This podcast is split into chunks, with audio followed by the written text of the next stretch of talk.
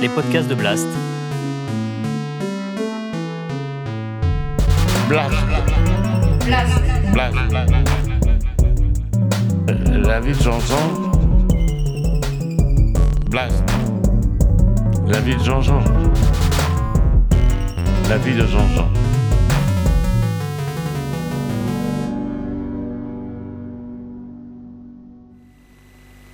Jamais encore on n'avait filmé individuellement un spermatozoïde. Jamais personne n'avait suivi sa terrible aventure, n'avait partagé ses dangers. Harakiri l'a fait. Caché sous le drap, notre caméraman a tout vu. À votre tour, voyez et instruisez-vous. 1960 à 1985. Moi, c'est l'époque de Charlie Hebdo que je vais vous raconter. Celle que j'ai connue vraiment bien.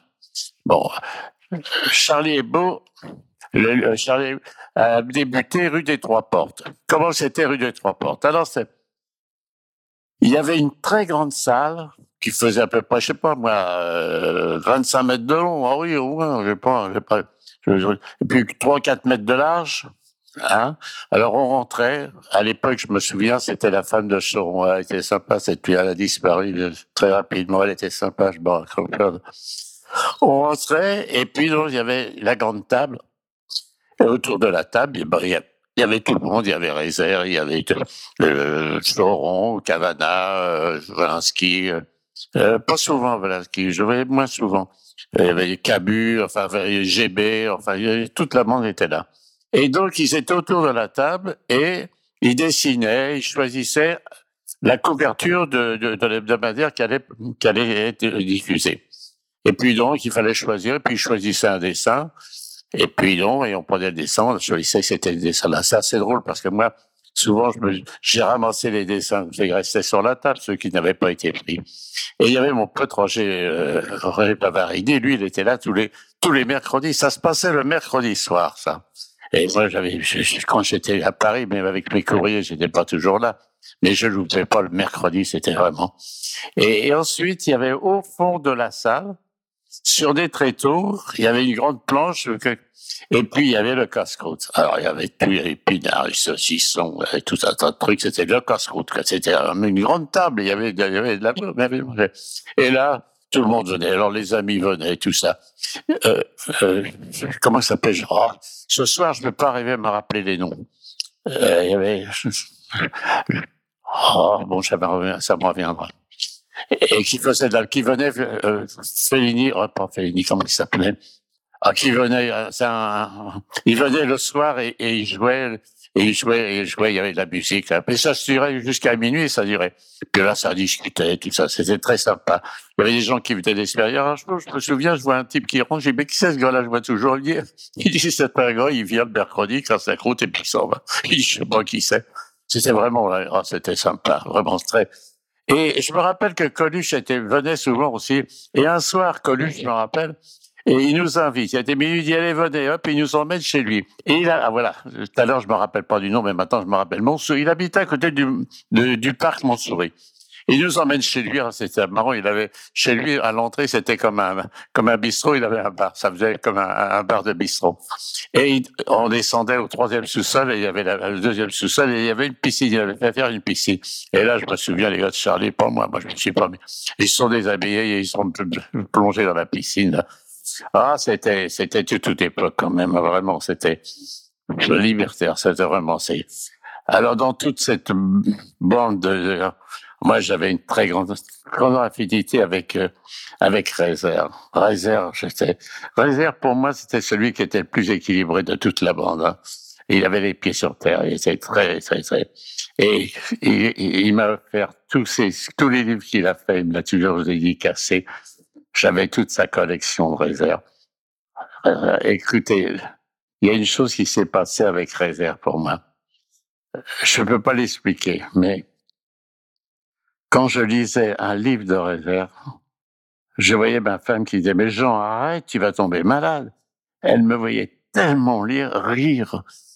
Je lisais les livres de Cabu, de Valinsky, j'ai lu tous les livres des autres. Je riais, je riais, mais là, vraiment, je sais pas, je, son dessin, le petit trait, le petit point, l'histoire, tout, le tout.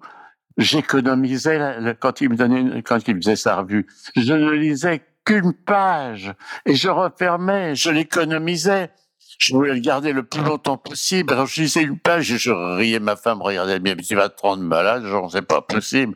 Et je riais, mais vraiment j'ai ri. Je crois que oh là là là là, je sais bien quand il est quand il est décédé, réserve. J'étais pas à Paris, j'étais en courrier. Ah, je sais pas, les copains m'ont dit quand ils avaient fait un dessin sur Charlie, je me rappelle, c'était, je sais plus exactement, c'était un truc dans, que, Réserve va beaucoup mieux, il est allé à pied au cimetière, je vois, un truc, une connerie dans ce genre-là qu'ils avaient fait. Ah, Réserve, je garderai un souvenir de ce petit, de petit Réserve, ouais. C'est un triste moment. Bon, les autres étaient sympas aussi, je riais avec eux, avec leur, mais lui, vraiment, c'était je vous raconterai que le dernier jour, euh, j'étais avec Cavana et on est allé rue François 1er. Euh, on a été reçus. C'était le dernier soir qu'on venait. le, journal, le journal se terminait le lendemain. Et il y avait Paro Despêche, le journaliste qui avait écrit l'été 36 il est venu derrière nous à la sortie et il a dit à Cavana, Cavana, est-ce que je peux faire quelque chose pour vous? Est-ce que je peux vous aider? Et Je me rappelle que François lui avait dit, non, non, euh, vous ne pouvez rien faire pour nous. C'est, c'est, non, vous ne pouvez rien faire pour nous. Mais il était gêné, ce parole de de ne pas pouvoir, de pas porter son concours. Après, bon, il y a eu cette scission. Bon, enfin, je vais pas raconter tout ça. lisez, si vous voulez connaître l'histoire, lisez le livre de Denis Robert. Et très vraiment, vraiment, c'est, c'est, c'est, il lui explique vraiment ce qui s'est passé. Bon, il y a eu la scission, on a fermé euh, les trois portes. Ça a changé, c'était plus la même ambiance. Et là, je n'ai plus fréquenté la, la, rédaction. Ils étaient, ils ont été habités dans un autre endroit là où, il y a eu cet attentat plus tard là. Et moi, j'y essayais pas, j'y allais pas. Bon, parce que j'ai connu aussi l'époque de Harakiri, hein. J'ai connu cette époque-là, là, tout ça, j'ai connu toutes ces, périodes-là. Voilà, alors mon petit pote Cavana, mon pote, j'ai retrouvé une photo magnifique. Hier, j'ai retrouvé cette photo. J'ai une très belle photo parce que Cavana, quand il venait à nos gens, il venait euh, faire dédicacer son livre. À chaque fois qu'il dédicaçait un livre, il m'appelait, il dit Jean, je vais venir dédicacer. Alors il savait que le midi, il y avait Jacqueline qui lui préparait son ah, Caroline était content de venir. Ah, je le vois encore. Et c'est une belle photo où il est en train de manger les, les taillatelles et moi je suis avec debout avec une soupière qui est en train de la servir et Jacqueline Ah, je sais que t'es content de retrouver cette photo. Et, et alors François Vaudet, c'est la croûte, il était content. Et à chaque fois qu'il venait à Paris. Alors c'était assez drôle quand il venait dédicacer ses livres. Je me mettais assis à côté de lui et puis c'était très drôle. J'écoutais toutes les histoires, les gens qui venaient, qui disaient un petit mot, qui racontaient quelque chose. Ah, c'était des, journées magnifiques. Ah, j'ai eu une petite anecdote quand même. Un jour, il y a une petite vieille, c'est marrant de dire une petite vieille, moi qui ai 93 ans aujourd'hui, enfin bon, une petite vieille qui arrive, elle avait un livre de poche, c'était l'héritage, qui était tout chiffonné, déchiré. Et elle vient devant François et elle lui demande une dédicace sur son livre. François est resté cinq minutes. Il y avait la queue qui attendait. Il lui a parlé pendant cinq minutes. Il parlait, elle était contente, cette petite vieille. La, grande bourgeoisie, ça l'était. Il n'était pas très, très sympathique avec la grande bourgeoisie. non, il n'était pas sa tasse de thé. Hein, ah, c'est Et, j'ai une anecdote. Un jour, il est venu avec. Euh, ah, il faut que je demande à Virginie qu'elle me donne le nom de cette, cette jeune femme charmante qui avait fait un livre sur les cabinets des anses. Oh, écoutez. Alors, il y a des photos des cabinets des anses de toute alors de toute la France et sur il y a, alors il y a une photo il y a le cabinet des anses et sur l'autre côté il y a Cavana qui est dans un humour dans une forme terrible. Il parle de ce cabinet des anses oh écoutez c'est un petit bijou ce, ce livre je l'ai prêté on me l'a pas rendu. Qui c'est qui me l'a piqué putain? Mais là je veux essayer de retrouver ce livre quand même Oh, c'était plein d'humour, c'était d'une drôlerie, mais c'était un petit bijou. Elle est venue déjeuner avec François ce jour-là, elle est venue manger les raviolis, naturellement, les tortilles, c'est pas, pas les raviolis, les raviolis, c'est avec de la viande. Tortilles, il n'y a pas de viande, non, mais enfin bon, ça c'est pour l'héritage, ça. Et alors, elle était venue, et j'ai dit, mais comment tu veux? Alors elle me dit, bah écoute, elle dit, j'écrivais au maire dans les petites communes, tout ça, est-ce que vous avez euh, quelque chose qui est assez original, de toilettes, tout ça? Mais elle dit, je me faisais envoyer balader, les gars croyaient que c'était un canular, il fallait que j'insiste, tout ça.